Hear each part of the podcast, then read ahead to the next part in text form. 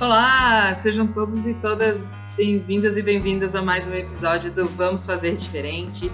Hoje temos a presença de um convidado muito querido que a gente está super feliz em receber, que vai conversar hoje sobre autonomia. Por favor, recebam nosso querido Matheus. Por favor, Matheus, se apresenta aí para quem está ouvindo o nosso podcast. Obrigado, Mário. Obrigado, André. É um prazer enorme estar aqui com vocês, falando sobre esse tema tão importante que é a autonomia, e que é um tema que eu tenho um grande carinho por estar envolvido diretamente com isso na gestão das minhas empresas, né? Há mais de 10 anos a gente lida com isso no, no dia a dia e a gente vem aprendendo muito né, sobre como desenvolver a autonomia das pessoas. Então, dentro da WebGo, do ateliê de software e agora da Orgânica, a gente vem debatindo bastante esse tema porque ele tem se tornado relevante, né? As organizações estão buscando cada vez mais desenvolver autonomia nas pessoas, porque é onde está o potencial. Né? Então, ao invés de limitar o potencial da, das organizações nos gestores apenas, né?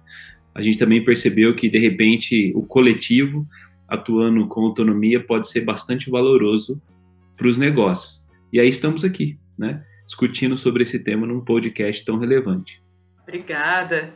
Bom, gente, eu sou a Mari. Ei, fala galera, eu sou a Deia. Eu só posso falar que eu tô muito emocionada, viu? Já faz, faz tempo que a gente queria trazer o Matheus e queria até falar, o Matheus não deu pra falar no começo, mas a primeira palestra que eu vi tua, eu já conhecia teu conteúdo tal. A Mari já trazia bastante do teu conteúdo lá na PAG, quando a gente trabalhava juntas lá. E a primeira vez que eu vi uma palestra tua foi no Giant the Jungle, eu fui lá prestigiar. Que legal. É, e aí a minha cabeça fez. e desde então eu fico usando várias coisas que você fala, assim. Eu fico repetindo para todo mundo pra gente começar a tratar as pessoas como adultos. então eu tô muito emocionada, muito feliz de você ter vindo. Obrigada. Que legal, Dé. Bacana. Muito bem. E por que, que a gente escolheu o tema autonomia para conversar aqui com o Matheus, né? Quem está acompanhando aí os últimos episódios, aliás, acho que a gente fala sobre autonomia vez ou outra aqui, né? Desde quando a gente leu o conteúdo de CNV, de vulnerabilidade da Brené Brown, e agora principalmente que a gente estava falando é, sobre a cultura é, da Netflix, uma das coisas mais importantes que eles trazem é a questão da confiança, de trabalhar a densidade de talentos, de saber que se tu está contratando as melhores pessoas, tem que confiar para que elas façam o melhor trabalho, né? E é, confiar nas pessoas passa, eu acho que diretamente pelo tema de autonomia. E a gente escuta muito isso, né? Autonomia como os valores da empresa. É, ah, hoje em dia, para uma empresa crescer, a gente precisa ter autonomia. Mas, Matheus, eu queria um pouco, entender um pouco contigo, na tua opinião, o que é autonomia, no final das contas? É um assunto complexo, né? E como todo assunto complexo, nunca terá uma resposta certa, mas só abordagens e perspectivas para a gente entender melhor. É, e aí tentar maximizar os ganhos, minimizar as perdas. Então, quando a gente pensa em autonomia, eu acho que a primeira coisa que a gente tem que perceber é que não é uma característica do indivíduo apenas, né? É uma característica do indivíduo em relação com outros indivíduos. Então, pode ser que em um determinado local, por exemplo, na sua casa, você tenha mais autonomia porque você tem determinados relacionamentos ali, e no trabalho você não tem autonomia, porque lá os relacionamentos são outros. Então, autonomia é uma característica do indivíduo e das relações que o indivíduo mantém com outras pessoas. A gente entender a palavra, né, autonomia, dá para perceber que auto vem de eu, o próprio ser, e nomia vem de regras. Então é a hora que você consegue agir de acordo com as suas próprias regras. Outra palavrinha que a gente conhece que dá para perceber isso é taxonomia. Né? Então, as regras de categorização, por exemplo. Então, nomia vem de regras. Quando você é capaz de agir de acordo com as suas próprias regras, seus próprios valores, significa que você já se conhece muito bem, então você entende as suas habilidades, suas capacidades, suas competências, seu discernimento da realidade é bom para você mesmo. Você conhece outras, as outras pessoas que estão com você. Então, como a gente trabalha com outras pessoas, eu preciso conhecê-las também para que eu consiga fazer um trabalho eficiente e eficaz com cada uma delas, porque elas são diferentes. E aí você já começa a entender por que diversidade é importante. E eu também preciso entender e conhecer o contexto onde eu atuo. As informações relativas ao negócio, ao ambiente, ao trabalho, aos projetos, aos clientes, que geralmente são coisas que os gestores sabem, né? E aí eles ficam preocupados das pessoas não conseguirem agir de forma autônoma porque elas não sabem. Quando você conhece você mesmo, as outras pessoas que trabalham com você e o contexto do negócio, quanto mais você se desenvolve nessa jornada, mais capaz de agir de acordo com as suas próprias regras você é. Uma outra forma de entender isso é pensar no conceito oposto de autonomia, que é o conceito de heteronomia. É quando você age de acordo com as regras de um terceiro, de uma outra pessoa, que é um modelo tradicional, né? É eu agindo de acordo com as regras ou com as ordens de um gestor. Então, como o gestor tem um discernimento melhor do contexto do trabalho e muitas vezes dos processos de trabalho, então ele determina o que eu faço. E aí, como eu não conheço nada e às vezes nem a mim mesmo no trabalho, então cabe a mim apenas obedecer. Então é uma mudança bastante grande, né? Onde tem um deslocamento da decisão de um terceiro para você mesmo. E aí, qual que é a primeira desculpa, né? Que a gente ouve. Ah, mas as pessoas da minha empresa não têm maturidade para isso. E aí fica aquele jogo do ovo e da galinha, né? É preciso que as pessoas tenham responsabilidade para serem autônomas, ou a responsabilidade é algo que vem da autonomia. Eu acho que esse é o ponto que é o principal ponto de despertar, porque a autonomia depois de desenvolvida não tem volta. Não tem como regredir, né? E isso é extremamente libertador para uma organização. Tem uma questão que eu acho que a gente também já falou aqui em outros episódios, é sobre como a gente, talvez a nossa geração, aí seus 30 e poucos, 40 anos e tal, como a gente exerceu talvez pouca autonomia, inclusive nas nossas relações de desde criança, né? Pelo nosso formato escolar, talvez pela criação mesmo da maioria dos pais. Como eu sei que tu tem também envolvimento né, com, com educação infantil, tu vê também que isso é um, que hoje é, talvez a gente não conseguir trabalhar às vezes com autonomia ou não entender de fato como ter autonomia no trabalho, ou mesmo eu como gestora, como eu exerço né, esse papel de dar autonomia para as pessoas, tem a ver com a nossa educação, Matheus? Eu acho que sim. Eu acho que até o fato da nossa geração discutir esse tema é um reflexo disso, né? Porque a gente sofreu um ambiente de autoridade, de extremo controle no trabalho, na escola, às vezes em casa com os pais, né? E isso fez a gente lutar contra isso, né? Ou seja, ver outras possibilidades de agir de, dessa forma. E a gente deu sorte, da mesma forma que os nossos pais ou a geração anterior também deu sorte, porque eles eram de uma geração pós-guerra que buscavam estabilidade, controle, previsibilidade. E o jeito de trabalhar tradicional se encaixa muito bem com esse ambiente, né? E a gente se opôs contra esse tipo de, de, de controle ou de forma de, de trabalhar numa época onde isso é importante porque agora a gente também precisa ter essa flexibilidade, contar com pontos de vista diferentes, participação diferente das pessoas, para a gente ter os resultados que são necessários para um ambiente muito mais caótico, mais complexo de mercado. Então, realmente, assim, ainda bem que combinou, né? A gente não está deslocado no tempo, a gente está discutindo isso na hora certa, né? No momento que é preciso. Por isso que está em voga esse assunto. Não, não é só nós três que estamos discutindo sobre isso, né? Isso está muito quente no mercado. E isso afetou também os modelos educacionais. Pensam, assim, não sei se vocês acompanharam, mas muitas escolas tiveram problemas para lidar com os estudantes no ensino remoto, porque não tem um modelo pautado na autonomia do estudante. E isso ficou assim evidente para os pais agora. Então, se não tem um professor acompanhando, cuidando, cobrando, os estudantes não conseguem agir, reagir da mesma forma. Né? E eles começam a demonstrar que de repente eles têm desejos próprios, interesses próprios, vontades de aprender coisas diferentes, de maneiras diferentes, em velocidades diferentes, e os professores tiveram que flexibilizar porque era um momento de pandemia. Então isso foi uma excelente oportunidade, da mesma forma que aconteceu no trabalho. Porque agora estava todo mundo em casa, longe dos olhares dos gestores, né, do controle, e aí de repente a gente percebeu que, olha, a pessoa em casa ela é responsável também pelo trabalho, ela faz as coisas, né? Ela tá ali participando. Não precisava controlar tão de perto, né? Então eu acho que a gente tem hoje uma grande possibilidade de discutir esse tema, principalmente porque a gente percebeu que não sou eu que dou autonomia, é o ambiente que promove o desenvolvimento da autonomia. Então, numa situação como essa da pandemia, os estudantes desenvolveram mais autonomia, os trabalhadores desenvolveram mais autonomia, sem receber autonomia de ninguém mas simplesmente porque o contexto promoveu isso.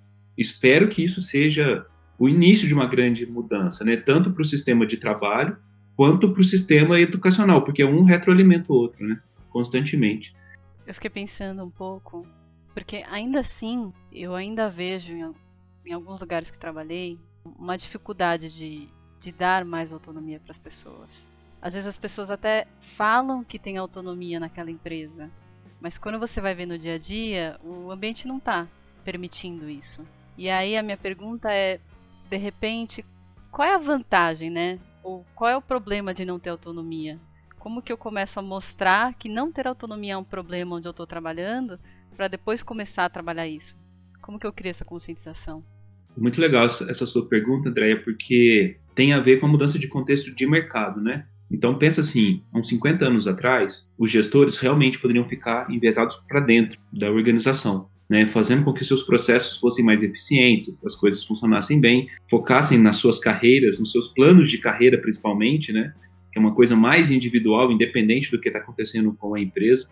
E esse tipo de abordagem não favorecia a autonomia em nada, né, porque isso não era nem desejável. Né, eu buscava o controle pelo controle, pela eficiência e meu desenvolvimento individual. E como eu tinha um contexto de mercado mais estável, talvez a capacidade dos gestores ali daquela organização, dos líderes, né, que a gente sempre chama, era o suficiente para fazer os resultados ou para ter os resultados e manter a competitividade do negócio naquela época. Hoje, como o ambiente é mais competitivo, mais complexo, né, talvez limitar a capacidade da organização à capacidade dos gestores seja um erro muito grande. E aí eu preciso começar a contar com uma capacidade maior para fazer frente à complexidade maior que existe no mercado. E aí eu preciso que as pessoas participem. Então, por exemplo, há 50 anos atrás a gente chamava as pessoas de trabalhadores, né? E a gente começou a chamar de colaboradores depois, porque eu precisava que elas colaborassem para dar conta da disputa, de uma competitividade maior do mercado. Hoje a gente está falando de associar as pessoas às empresas, das pessoas terem uma participação societária, às vezes pequena, às vezes através de vesting, né? Porque eu preciso que a pessoa não seja só a mão de obra, mas que ela também dedique a sua capacidade cognitiva para a organização. Por isso que se discute tanto sobre propósito hoje, né? Porque o propósito está muito mais relacionado ao vínculo emocional que a pessoa tem com aquilo, para que ela possa colocar a capacidade cognitiva a, a trabalho, do que a uma frase bonita, né, como a gente utilizava antigamente. Então, quando a gente começa a perceber essa mudança de cenário, eu começo a entender que a autonomia hoje é importante porque ela está totalmente vinculada à competitividade da empresa, a capacidade de inovação que a empresa pode ter. Ou eu limito a capacidade da inovação da empresa às lideranças, ou eu amplio para todas as pessoas que teoricamente eu confio nelas e vejo que elas têm boas competências, por isso eu as contratei. Então, por que não usar essas capacidades, né? Mas como que eu chego lá e eu falo isso e as pessoas falam, nossa, que lindo, que lindo esse, esse seu discurso e tal. Como que eu consigo mostrar, de repente, com números, que, olha, não tá legal, a gente precisa mudar? Tem uma maneira? A gente está num cenário complexo, né? Então a gente consegue ver algumas coisas. Por exemplo, sobrecarga das lideranças. Isso é uma característica muito comum. E toda vez que uma liderança está sobrecarregada, ao invés dela distribuir a sua sobrecarga, ou seja, distribuir a sua responsabilidade, cria-se mais uma liderança para compartilhar essa, essa sobrecarga. Ou seja, já criamos uma segunda liderança sobrecarregada, né, que deve prestar conta para a primeira liderança. Então, isso é um sintoma desse contexto. A outra coisa é capacidade de inovação. O quão rápido as, empresas mais inovadoras que a gente tem acompanhado, startups são em relação a lançar novos produtos, novos serviços, em relação a empresas mais tradicionais. Então, por exemplo, você pega uma empresa, o Google, que já não é tem, nem tão novo mais, né? Olha a quantidade de produtos que o Google cria e mata, enquanto uma empresa está no primeiro produto ainda, né? Tentando lançar o primeiro produto. Então, a velocidade de inovação e de validação de novos produtos é muito mais rápida no ambiente onde eu tenho uma gestão distribuída, sustentada pela autonomia dos times.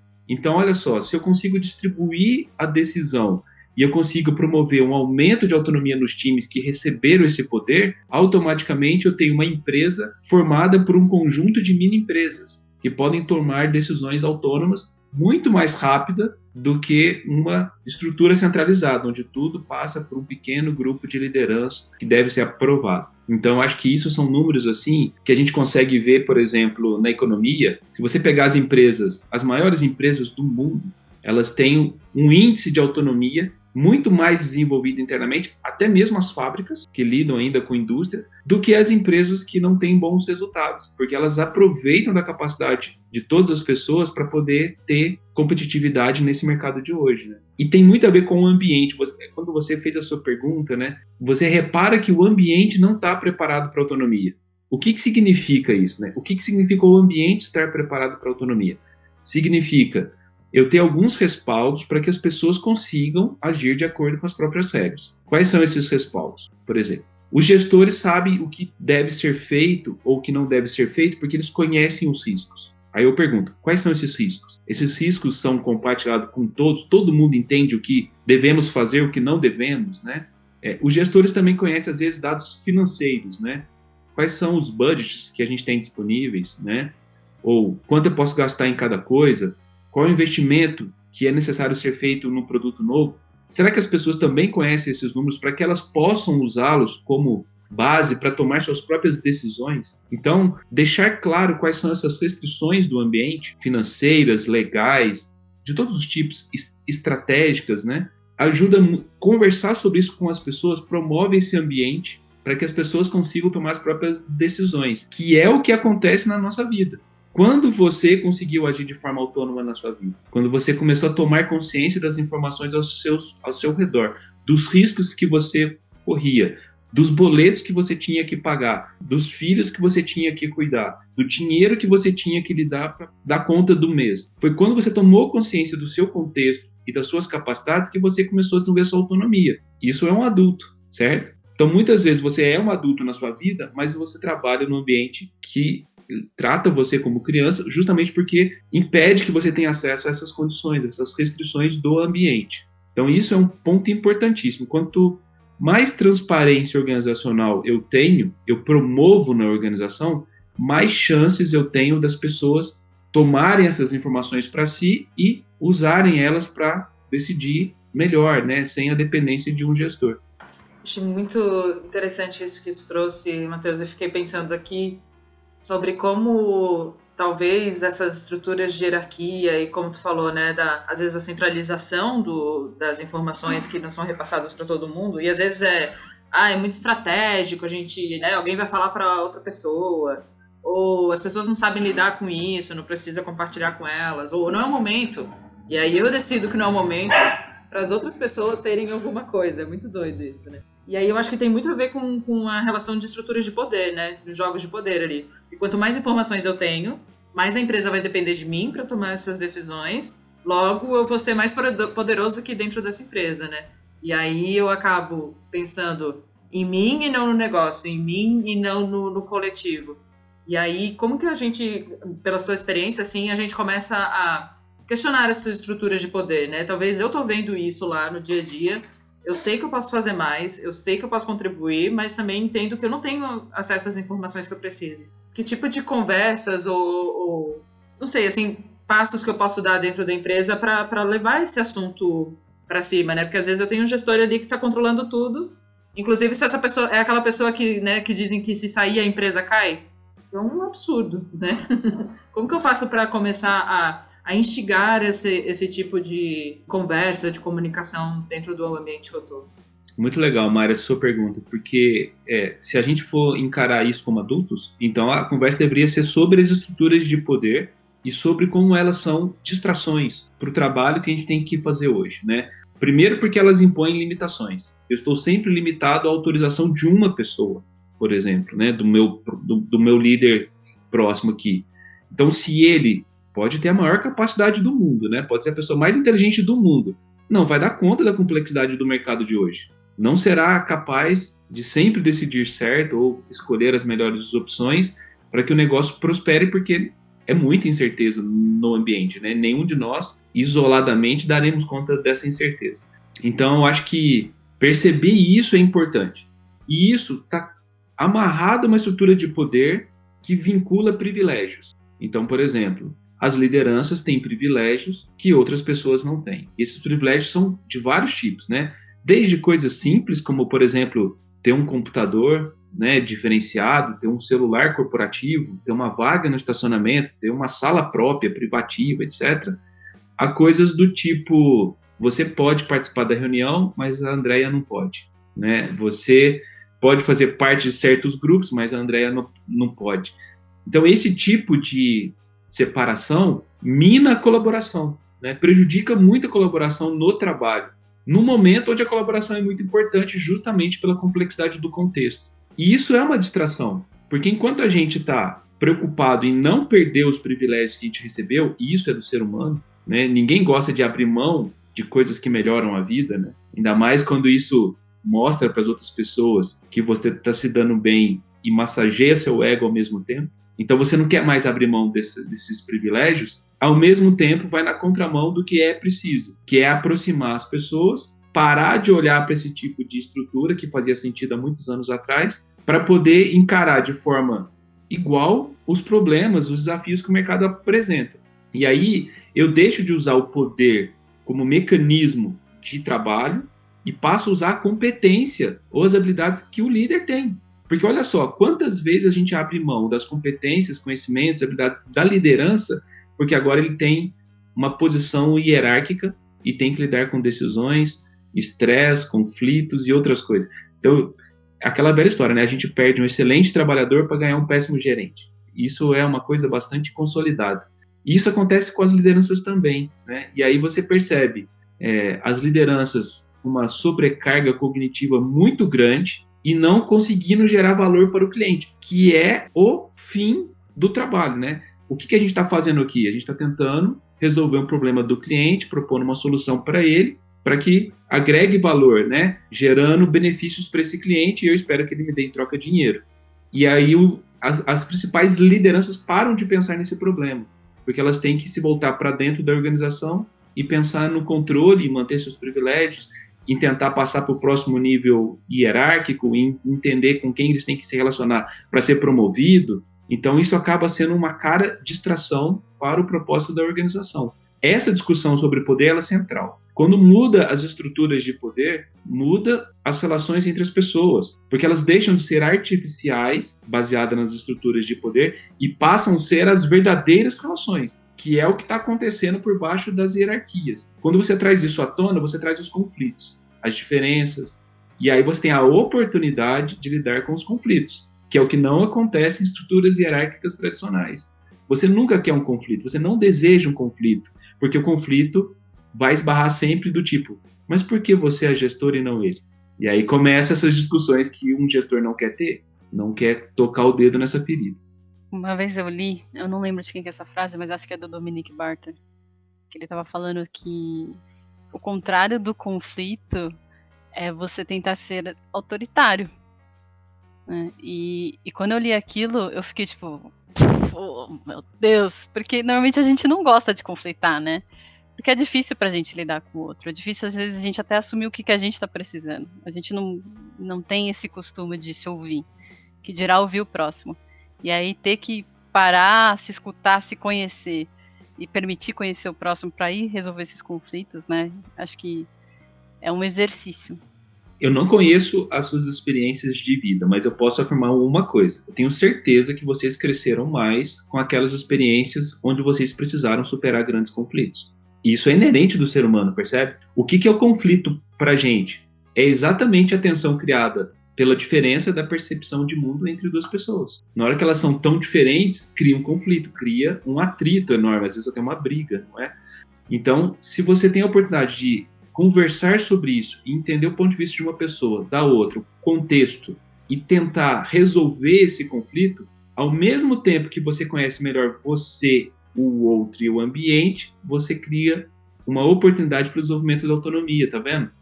Então, assim, desenvolver autonomia está totalmente relacionado a enfrentar os conflitos. Para muitos gestores, isso é perda de tempo, porque eu tenho que entregar minha meta no final do mês, no final do semestre, do quarto, entendeu? Então, assim, autonomia não se resolve em três meses. Isso está desvinculado, né, dos resultados pelos quais os gestores são cobrados. E isso é uma mudança importante, né? Entender isso como algo transversal na organização que tem que acontecer independente dos resultados, por quê? Porque no médio e longo prazo, como a autonomia não tem volta, não regride, os resultados serão muito mais sustentáveis. Se você vincular isso ainda àquela visão do ESG, aí você começa a entender aonde que entra a parte das pessoas nisso. Porque a capacidade de sustentar o negócio está nas pessoas agora. Não está mais nos processos, nem nas máquinas, né? Mas nas pessoas. Se você olha a autonomia como um ponto crucial para a sustentabilidade do negócio, aí você começa a colocar autonomia numa discussão mais estratégica. Né? Então é uma perspectiva também que pode ser colocada para ajudar a hackear um pouco o sistema. Né? Você falou um pouco assim de, de, estrutura de poder, de estrutura hierárquica, e de repente começar a questionar isso para trabalhar a autonomia. Mas existem mais formas? Porque de repente a, a empresa que eu estou não está aberta a gente questionar o modelo hierárquico. Uhum. Mas, por uhum. exemplo, via processos, cerimônias, ritos, questionamento de como a gente desenha os nossos papéis, não, não sei. Até a maneira como eu deixo os dados mais transparentes. Existem outras formas da gente, pelo menos, começar esse assunto a, a dar um pouquinho mais de autonomia, porque eu imagino que autonomia não é delargar, né? Tem gente que fala assim, ah, faz aí de qualquer jeito, mas que deve ser uma escadinha. Uhum.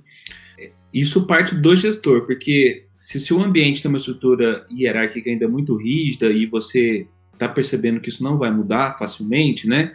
Então você tem que contar com essa estrutura para desenvolver essa autonomia. Então imagina só, se você converse, convence um gestor a experimentar um trabalho, por exemplo, com métodos ágeis, você já está ajudando a ele entender como que uma equipe pode trabalhar de forma mais autônoma. Então, sei lá, uma equipe está envolvida num projeto. Se o gestor falar para essa equipe, olha, é o seguinte, essas são as informações importantes desse projeto, esses são as informações financeiras, a disponibilidade financeira que a gente tem para esse projeto. Esses são os resultados esperados para esse projeto. E eu espero que vocês encontrem as melhores soluções para que esses problemas sejam resolvidos e essas soluções sejam propostas para os clientes. E deixe a equipe encontrar essas soluções, atuando muito mais como um coach, um mentor, um facilitador dessa equipe do que alguém que direciona essa equipe.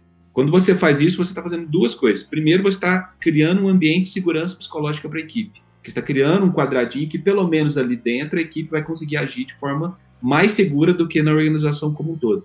E para o gestor, você está criando um troféu diferente. Olha, você pode ser um gestor legal, atuando como um mentor, um facilitador. Então você está falando algo que é compatível ao poder que ele ostenta. Se você combina esses dois movimentos, você está criando uma condição para a autonomia aparecer nas pessoas. E isso vai levar a conflitos no médio prazo. E é exatamente isso que precisa acontecer, não é?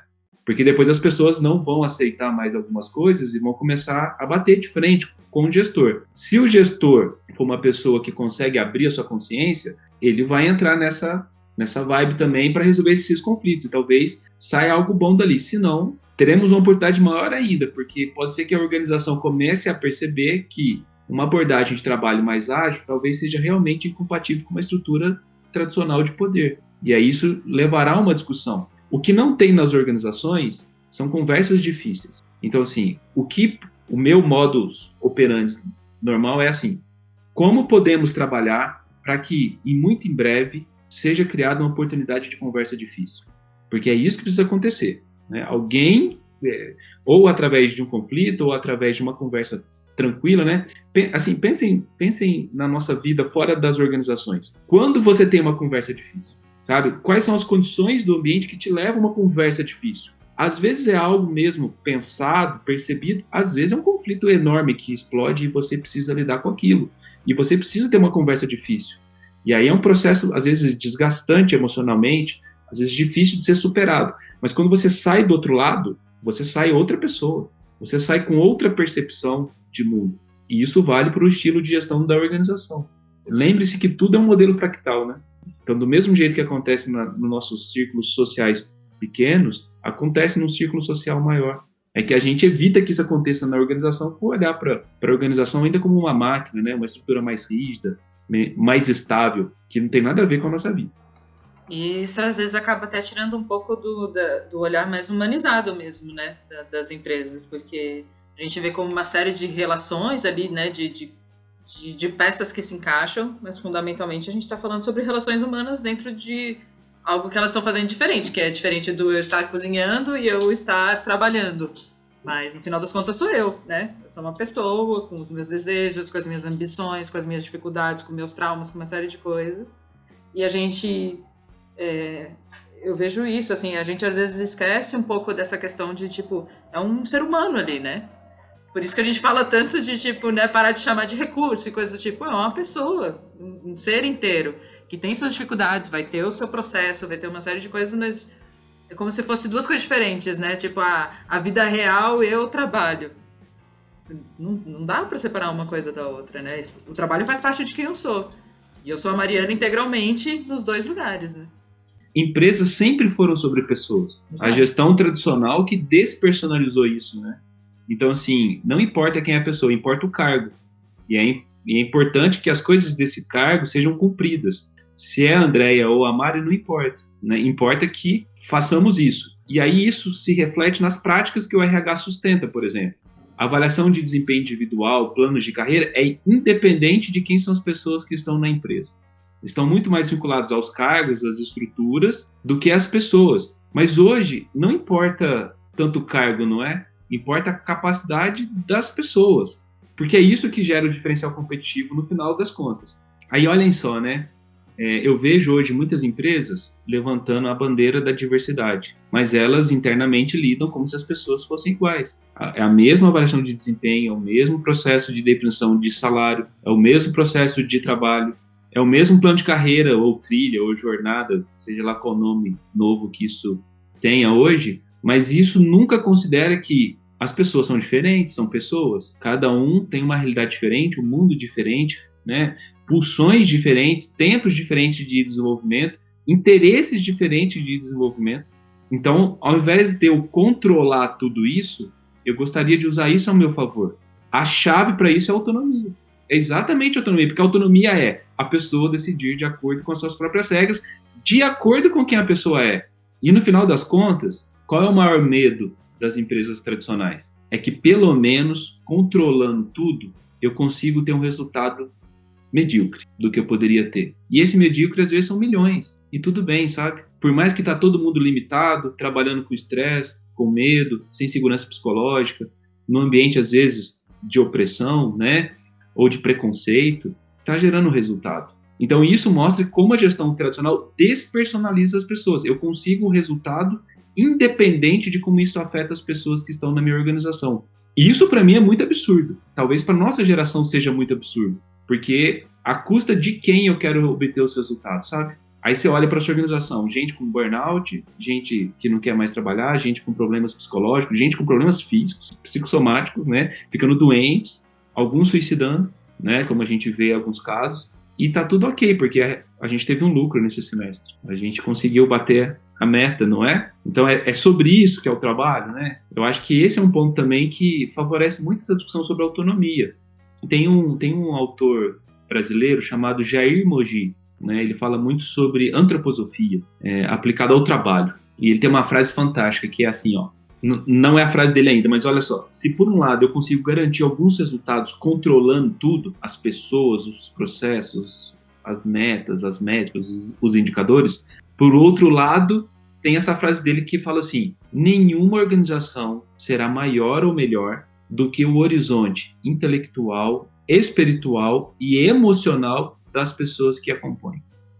Você acredita mais no que? Nas pessoas que compõem a sua organização ou nas estruturas de controle e processo que você tem? Aí você volta lá no primeiro valor do manifesto ágil, olha, é muito impressionante, né? Quando você começa a perceber tudo que está relacionado a isso. Hoje, quando as organizações optam por estruturas de controle e processo, elas estão limitando sua capacidade de competir.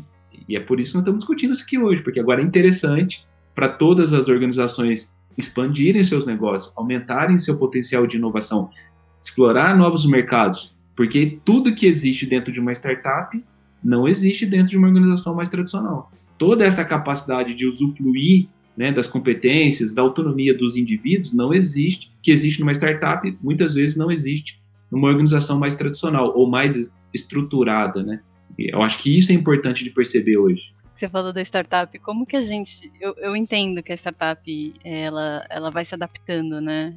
Mais rápido. Porque normalmente é uma estrutura menor, as pessoas se falam de uma maneira mais rápida e tal. Mas como que eu previno, por exemplo, essa startup, dado que ela vai crescer e ela está crescendo, dela não copiar essa estrutura que a gente está acostumado, que a gente aprendeu com os pais, que a gente aprendeu na escola, que é toda hora ter a, essa questão da obediência, de fazer o que me mandam. Como que eu previno isso? Porque a gente falou um pouco de estrutura organizacional, mas querendo ou não, é o que eu aprendi a vida inteira. Então é o que eu vou copiar, é o que eu vou replicar. Né, tá ficando difícil para mim, então vou contratar mais um líder, eu vou colocar mais alguém, vou colocar mais alguém, vou colocar mais alguém. E aí, será que só, por exemplo, trazendo métodos ágeis seria um caminho, mas será que tem outros? Eu fiquei pensando um pouco nisso, porque ainda a gente ainda não trouxe ninguém para falar de agilidade no podcast, né? Mas tem muita gente que ainda acha que agilidade é só para desenvolvimento de, de sistemas. Uhum. E não, não usa isso. Mesmo falar sobre isso já gera um certo tipo de receio. Tá. Eu queria ouvir um pouco de você eu vou contar a minha experiência. Porque assim, eu tive esse clique no meio da minha jornada, né? Eu não nasci defendendo esse tipo de abordagem, certo? Muito pelo contrário, né? O meu perfil é muito mais de controlar as coisas, de, de certeza, das, muito mais pragmático, raciocínio lógico, né? Do que, não, vamos no relacionamento, etc. Né? Eu não sou da área de humanas. Mas olha que interessante, o que, que aconteceu comigo no meio do caminho, né? Quando eu decidi abrir a WebGo, a gente decidiu abrir ela para usar métodos ágeis para desenvolver software. Porque eu vinha de uma experiência numa fábrica de software onde eu percebi que esse tipo de abordagem de trabalho era muito melhor do que o jeito tradicional de fazer software.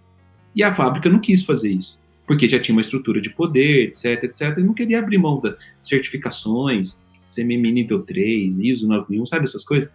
São distrações, né, muito grandes. Então a gente abriu o WebGo para fazer software assim, e aí a gente começou a lidar com agilidade no processo de trabalho. Então lá no comecinho é como se a gente fosse uma startup, a gente era meia dúzia de pessoas fazendo projetos, né? Na hora que a empresa começou a crescer, a gente começou a sentir a pressão de precisamos profissionalizar a gestão. Precisamos estruturar a organização. Só que a gente deu sorte que nenhum dos sócios sabia fazer gestão de uma empresa. E a gente sabia o que a gente não queria, que era repetir o modelo da fábrica de software. Mas a gente não sabia como fazer. Então, assim, a gente ficou uns 3, 4 anos usando abordagem ágil para fazer a gestão da organização. Então, as decisões eram mais coletivas, existia transparência, porque, assim, a gente achava que pelo menos está funcionando, né? A gente estava começando a empresa, a gente sei lá, tinha que pagar as contas, tinha, era, uma, era um ambiente assim de muito envolvimento das pessoas, muito, muita cumplicidade, muita conversa, muita aproximação. A gente tomava café junto, almoçava junto, jantava junto, conversava o tempo todo sobre o negócio. E aí, eu lembro que chegou mais ou menos em 2010, quando a gente tava com umas 20 pessoas. Aí tá ficando difícil já, né? Muito difícil. Não dava nem para almoçar todo mundo junto, mas a gente falou assim: não, precisamos organizar a empresa. Não tá dando. Aí me colocaram como presidente da empresa. Olha só, criaram um conselho de sócio, criaram um departamento de engenharia, um departamento de design. Isso durou assim, três meses a gente viu, assim, não vai funcionar. Desmancha Com 20 pessoas tu era o presidente. Exatamente. tipo, desmancha tudo, porque não vai funcionar. E aí a gente percebeu que esse caminho seria muito pior para o nosso negócio pelas características do trabalho que fazíamos, né? Pela natureza do trabalho que a gente fazia, que era muito mais criativo do que de controlar um processo. Eu precisava da participação das pessoas. E aí, nessa época, a gente teve contato com o livro do Ricardo Semler, Virando a Própria Mesa. E eu falei assim, gente do céu, olha aqui uma empresa que é muito louca também, que não faz as coisas que a gente faz. Assim, eu encontrei um respaldo no mundo que era semelhante ao jeito que a gente fazia as coisas, que a gente achava que era uma bagunça, porque era muito diferente do controle de uma máquina, né? Mas que já existia. E aí eu lembro que na época a gente até participou de um prêmio de qualidade de gestão do Sebrae e a gente venceu esse prêmio, mostrando para o Sebrae que a gente tinha uma gestão de qualidade, mas usando práticas diferentes daquelas que o Sebrae recomendava nas cartilhas. Aí a gente, né, nossa, então agora a gente está certo, né? Vamos investir cada vez mais nisso. E a gente começou a perceber que no mundo inteiro já existiam empresas que faziam isso há 20, 30 anos. Na época, o Lalu do Reinventando as Organizações, estava começando a escrever o livro dele, 2013, 2014. Então, assim, ele já estava pesquisando muitas empresas que já adotavam essas abordagens há muitos anos. E a gente foi atrás disso, foi aprendendo, foi se inspirando, foi entendendo que aquilo lá era um caminho possível. Então, a gente começou a descobrir como a gente poderia fazer o nosso próprio estilo de gestão. Porque não é mais sobre modelo, é sobre estilo. É igual a nossa vida. Você não copia o modelo de vida, você copia o estilo de vida. Então, assim, eu não, você faz exercício, você come salada o dia inteiro, eu não copio o seu cardápio, eu me inspirar, faz mais exercício, uma alimentação saudável. Então, eu crio meu próprio estilo de fazer exercício, meu próprio jeito, eu crio meu próprio estilo de consumir alimento, meu próprio jeito, que se adequa mais ao meu ambiente, ao meu contexto, né, minha fisiologia. Isso vale para as organizações. Então, parar de olhar para o outro para outra empresa e copiar modelos, significa exatamente isso: você olhar para dentro e fazer suas próprias escolhas alinhadas às suas crenças. Esse não é o princípio da autonomia. Se as pessoas dentro de uma organização não conseguem agir com autonomia, elas também não conseguirão ter um modelo de gestão autônomo, porque elas copiarão o modelo de um terceiro. Aí você entende por que muitas empresas copiaram o modelo Spotify. Porque esse era o jeito de pensar. Então a gente, quando está numa startup e a startup cresce, nós começamos com o que precisa ter, que é muitas conversas, muitas conexões e uma ação autônoma das pessoas para fazer o negócio dar certo. Quando se estrutura, a gente abre mão dessa autonomia para dar conta da complexidade. E, e, é aí que as coisas se perdem, né? As nossas influências escolares, de contexto de outras empresas, de mundo, nos levam a essas escolhas. Mas se você começar a perceber que existem outras empresas que fazem diferente, pode ser inspirador e aí, de repente, cada um encontrar um caminho para poder tomar essas decisões. É um despertar da, da Matrix, né? Não tem volta mais. Tipo, eu não me imagino mais trabalhando do outro jeito, eu não consigo. Eu lembro que eu trabalhava na WebGo dessa maneira, mas eu dava aula em algumas faculdades e eu era contratado como. Nossa, eu ficava assim, desesperado nas reuniões que tinha com os coordenadores, com o diretor. Eu falei, gente do céu, é muito ineficiente isso aqui. Olha que absurdo, né? Mas, enfim, eu acho que é, a gente acaba virando um zumbi organizacional, não é? A gente aceita, é. Né? e a gente acaba indo junto, né? Comportamento de manada, e você tem seus interesses, precisa do dinheiro, não sei o quê, então você acaba não se opondo à estrutura. Eu me identifico muito com o que tu falou agora, Matheus, porque quando eu trabalhei na Thaler, né, que tinha um modelo totalmente diferente, daí sair disso para uma instituição financeira, foi, foi o baque do baque, assim. Às vezes eu até me pergunto, como que eu consegui passar por isso, né? Mas é, ao mesmo tempo, eu vejo que é, tem muita coisa ainda que me incomoda, né? E para mim foi uma adaptação muito difícil. Mas eu tento levar, e talvez pelo meu jeito poliana, né? De positividade sempre. De tipo assim, ah, talvez eu tenha que ser essa agente de mudança dentro desse meu contexto, né? Eu sei que eu não vou sentar lá na cadeira do seu e falar agora a gente vai ser diferente, porque não funciona assim. Mas dentro daquilo que eu acredito e dos mecanismos que eu tenho, do meu poder de influência dentro da organização, o que, que eu posso tentar fazer diferente, né? E às vezes eu sei que não vai fazer isso para a empresa inteira, mas eu posso levar os questionamentos para começar a fazer pequenas mudanças no dia a dia que instiguem. Aí cria uma, uma rede, né? Uma pessoa que cria o seu despertar, que desperta outra, que desperta outra. Quem sabe seja essa a minha missão também, mas eu vou te falar, foi muito difícil. O que tu falou do que não tem volta, para mim é assim também. Hoje eu consigo me adequar a certas coisas, mas o me adequar pela necessidade não quer dizer que eu concorde com isso, né? E então eu tô sempre pensando como que eu posso fazer diferente. Como que eu posso tentar melhorar, tipo, que seja, né, uma relação de trabalho que eu tenho, uma atividade que eu tenho que entregar, né, uma, uma necessidade enquanto gestora de, de duas áreas é muito gratificante quando tu vê que outras pessoas começam a entender que, tipo, não, dá para fazer também, ainda dentro de uma estrutura difícil. Eu não preciso estar numa startup, estar numa WebGo, estar numa Thaler para conseguir trabalhar diferente, né? posso estar dentro de uma estrutura tradicional e conseguir fazer um trabalho diferente e começar a questionar as coisas que não funcionam. Então, por exemplo, para mim, hoje eu não tenho trilha de carreira. Mas se, se a empresa começar a ter trilha de carreira, eu já vou ser a pessoa que eu vou tentar ali influenciar, né, justamente por todas essas coisas que tu falou posso não ganhar né, a discussão? Posso, mas pelo menos eu vou plantar ali uma semente de, de uma nova perspectiva de algo que possa ser feito. Então, eu queria muito também que as pessoas que estão no. Às vezes no podcast a gente fala bastante isso, assim, né? Não existe um ambiente ideal para fazer coisas. Existe aquilo que a gente acredita e a gente vai encontrando os mecanismos e, os, e, o, e as maneiras de poder fazer alguma coisa diferente, que é o nome do podcast, né? Sim, sim, muito legal. As pessoas que detêm certo poder na organização, elas são responsáveis por essa emancipação, certo? Total. Porque é parte delas, né? Exatamente delas. O que mais existe hoje nas organizações mais burocráticas, mais tradicionais, é o que a gente chama de comportamento do agente.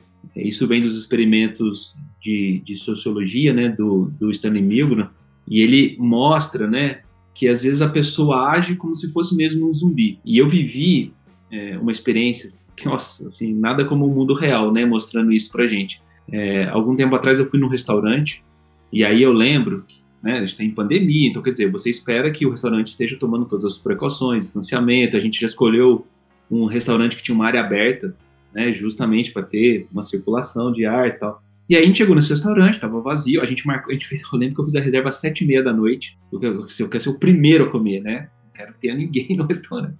E aí foi eu, minha esposa e a minha filha, todos de máscara, a gente sentou na mesa, fez o pedido, e quando veio o restaurante começou a lotar. E encheu de gente, e todo mundo sem máscara. E aquilo foi dando nervoso na gente, né? Por conta da situação pandêmica. E a minha filha ficou muito incomodada, inclusive, como falou assim, pai, vamos, vamos embora, tá muito perigoso aqui. E era um restaurante chique, né? Assim, tipo assim, bem estruturado. E eu chamei o metre e falei para ele assim: olha, tá muito cheio, as pessoas estão muito próximas, vocês não estão tomando as medidas, né? E ele falou assim: ah, é que a gente tá só seguindo as ordens da empresa. Eu falei assim: não, mas olha só, você está colocando sua própria vida em risco, porque você vai ficar trabalhando aqui a noite inteira com esse monte de gente. Ele, ah, senhor, mas a gente está seguindo as ordens da empresa. Esse é o comportamento de agente, percebe? O maître não está percebendo que ele está colocando sua própria vida em risco. Agora, é porque ele não tem autonomia? Ele é um maître. Ele tem autonomia. Ele tem autonomia até de fechar o restaurante se ele quiser naquela noite. Só que a estrutura leva esse comportamento que ele apresentou. Ele está condicionado pela estrutura. Então, muitas vezes, a gente pode ter até os agentes de mudança, mas a estrutura vai condicionar o comportamento no final do dia. Se não tiverem mudanças nas estruturas, descentralizar, lidar com equipes melhores, menores, né, os squads, por exemplo, e outras coisas, você não tem mudança de comportamento e você reforça o comportamento de agente como sendo aquele o esperado por qualquer pessoa ali. Então, olha só, o Metri falou isso, o garçom do lado dele concordou. É verdade, senhor, que a empresa é assim. É.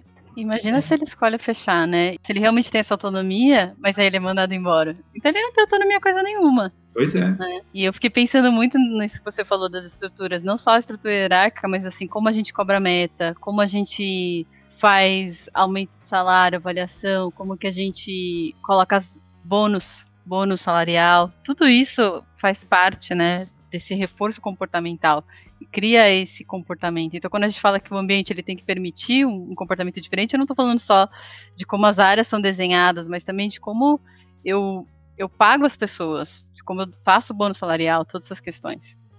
Sim, é, esse, esse, essa é uma discussão enorme porque o RH sustenta essas práticas que impedem a mudança estrutural. Esse é um ponto assim bastante crítico.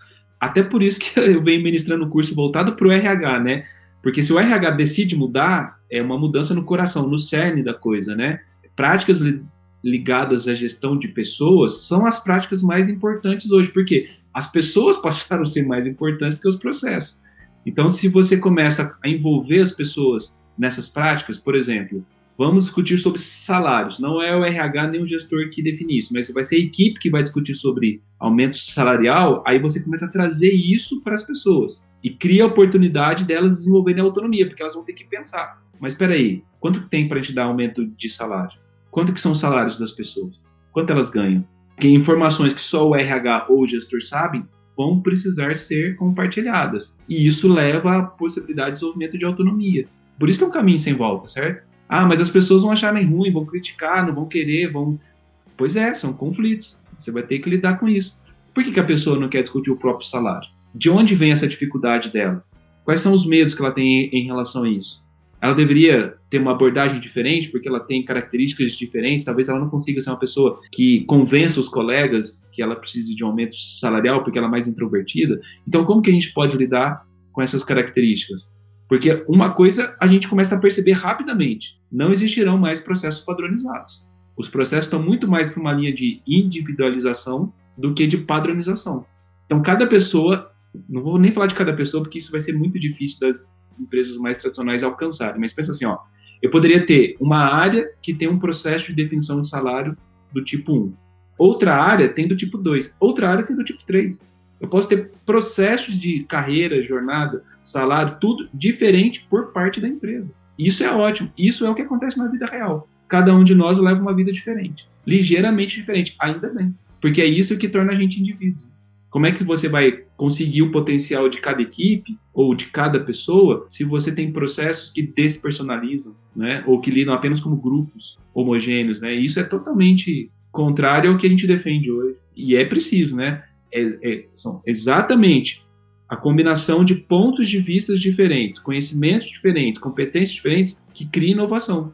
que é o que precisamos hoje, fundamentalmente, no mercado para continuar competitivo, né? O único fator de diferenciação hoje nas organizações é a capacidade de inovação. Então, agora eu dependo cada vez mais de quem são as pessoas individualmente da minha empresa. Caramba, eu acho que eu podia ficar aqui durante seis horas falando e, e te ouvindo falar, porque é tanta coisa, é tanta. São todos assuntos que são interligados, né? Quando a gente fala de autonomia, a gente não está falando de uma de uma ação isolada, né? Uma série de outros comportamentos, atividades, formas de pensar que a gente precisa entrelaçar para construir isso. Né? Fiquei pensando muito nisso, né? do quanto a dependência entre áreas é, é um, também um resultado talvez de uma falta de autonomia, um resultado de como as áreas são desenhadas. A estrutura leva ao comportamento. É assim, a sua observação é perfeita. Né? E acho que o tempo que demora para fazer as coisas para entregar pode ser uma maneira de evidenciar essa dependência e pode ser uma maneira de evidenciar essa falta de autonomia também. E aí começar a ter discussões, porque foi o que você falou, o conflito. Eu preciso começar a ter algum tipo de discussão, mesmo que seja dentro da minha área. E aí começar a evidenciar que tem um problema, que a gente é lento, que a gente não está inovando, que o gestor está sobrecarregado. E ter discussões difíceis. E aí, aos pouquinhos, ir fazendo. Tem várias ferramentas, né? A gente pode falar um pouquinho mais de delegação, tem a, a, todos os métodos ágeis, e trazendo um pouquinho, que são todos, assim, meios para chegar a um fim, né? Para ter discussões legais para poder trazer esse, esse, nível de consciência, mesmo que seja nessa escadinha, bem aos pouquinhos. Legal. É, essa questão da sobrecarga dos gestores também é um troféu, né? Porque eu te falo assim, olha, eu tenho muita coisa para fazer. Não tenho nem tempo para fazer reunião com você. Então, quando eu falo isso, demonstra a importância que eu tenho no, no ambiente, é um troféu, né? Então, assim, um dia eu, como um funcionário comum, espero ter essa situação do tipo, tenho muitos compromissos na empresa, minha agenda está cheia. Porque isso vai demonstrar o poder que eu tenho. Olha, eu sou uma pessoa tão importante que eu não tenho nem agenda disponível mais. De tão sobrecarregado que eu estou. Isso é um problema sério. É, e aí de que adianta também a empresa contratar um agente de mudança, mas ele não conseguir fazer essa penetração nas áreas, porque exatamente a estrutura não permite. A dependência o, é muito grande e tudo mais. O Lalu fala sobre isso, né? Enquanto, sei lá, o CEO, sei lá, quem detém mais poder na empresa não decide por essa mudança, ela não acontece. Não adianta, Exato. não adianta. Exato. É, essa semana mesmo eu repostei uma publicação da Brené Brown no nosso Instagram, né? Em que ela fala que é preciso, não sei se é exatamente as palavras, né? Mas que é preciso ter muita coragem para optar pela é, pela diversão e pelo relaxamento, né? Quando tu tem uma, uma cultura que valoriza tanto a exaustão. Então, tanto para ti e quanto tu proporcionar e, e, e, valorizar isso entre as pessoas que trabalham contigo, de olha, não precisa estar sempre preocupado, olha, tem o seu momento de estudo, olha, é, se você está sobrecarregado, vamos rever o processo para que essa sobrecarga seja, né, o que está acontecendo no processo que está te deixando sobrecarregado, no lugar onde é isso, é tipo, é, se eu sou a gestora, eles sabem que eu começo a trabalhar às sete da manhã e saio às nove da noite. Ou de que meu gestor me liga no domingo para falar sobre trabalho, né? É, é, eu, eu sou. Eu, eu, tenho que ser um espelho, eu tenho que ser também. É, botar em prática tudo isso, né? Porque senão as pessoas vão olhar e falar, bom, para eu, eu sei que quando eu for gestora, ou se eu quiser ser gestora, eu tenho que estar preparada para trabalhar 14 horas por dia, plus domingo eventualmente. Então, é, essa coisa da liderança, assim, do, do, comportamento, do exemplo, é muito importante para a gente começar a criar esses ambientes mais leves, assim, né? Uhum.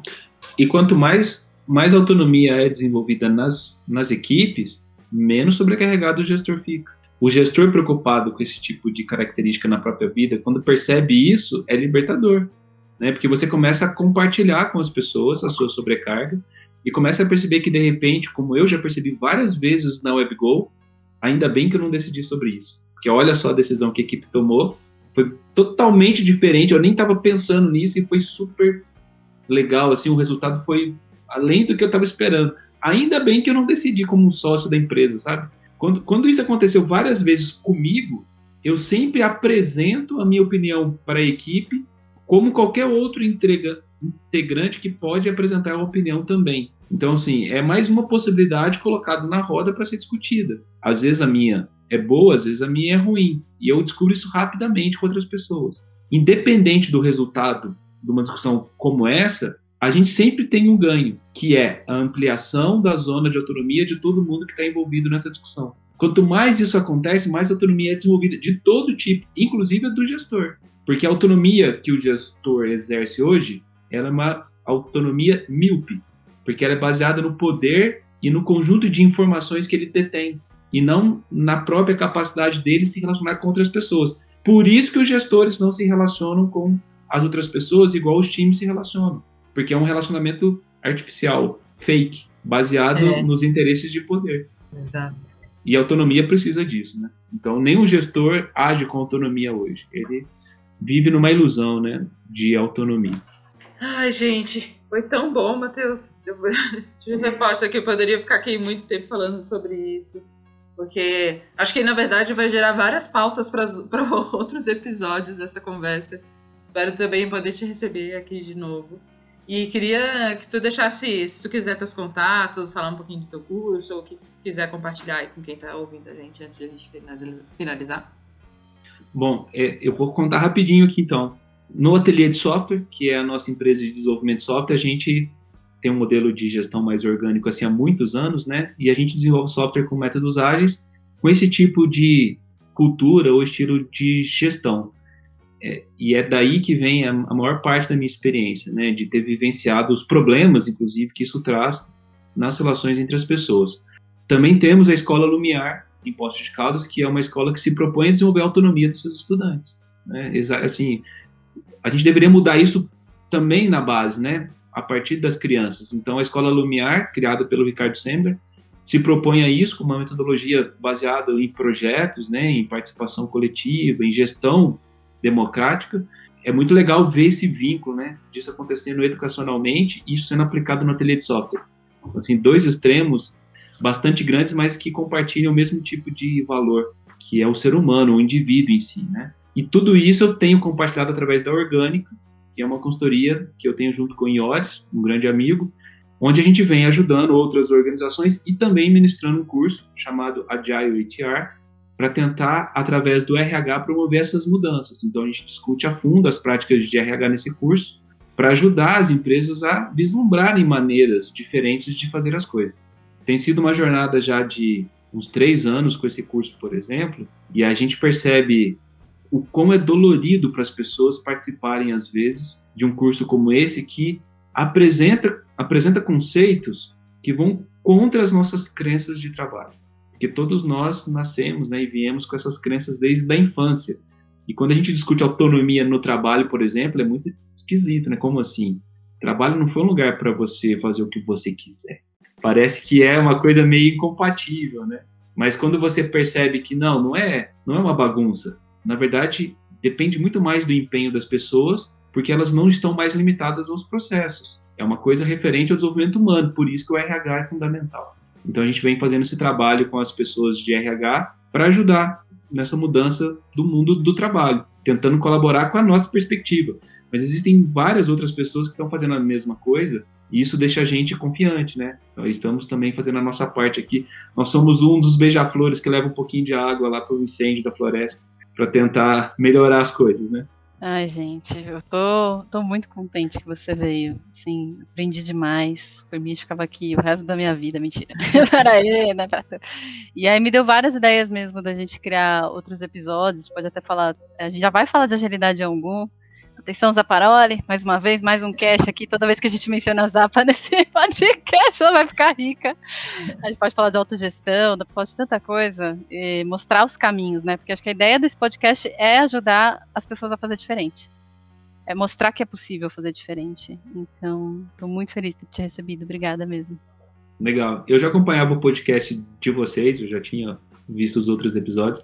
Inclusive o livro da Netflix comecei a ler porque vocês começaram a discutir sobre ele. Então. André tá chorando aqui. Fico lisonjeado, assim, com esse convite, com essa participação. Muito bacana colaborar com vocês também. Imagina, a gente que super grata aqui por te receber, Matheus. Bom, quem chegou até o final, muito obrigada. Espero que vocês tenham gostado. A gente amou, com certeza, esse episódio. Quem quiser depois falar um pouquinho com a gente, fala, nossa, Mari, explora um pouquinho mais aqui, sobre esse assunto, né? Ou fiquei com alguma dúvida, lembrem que estamos em todas as redes sociais, estamos no Instagram, estamos no LinkedIn, estamos no Twitter e a gente ama conversar com vocês. Tem alguma ideia também de alguém que faz um trabalho legal, que pode complementar, inclusive, esse episódio? Faz a sugestão lá pra gente, a gente vai começar a trazer outras pessoas aqui para conversar também. E é isso. Estou muito feliz, muito obrigada, viu, gente? Até o próximo episódio. Um beijo. Beijo. Eu nem cantei a música, hein, Mário? Ah, é. O que, é que eu vou fazer com essa tal liberdade, né? O que, que eu vou fazer com essa tal liberdade?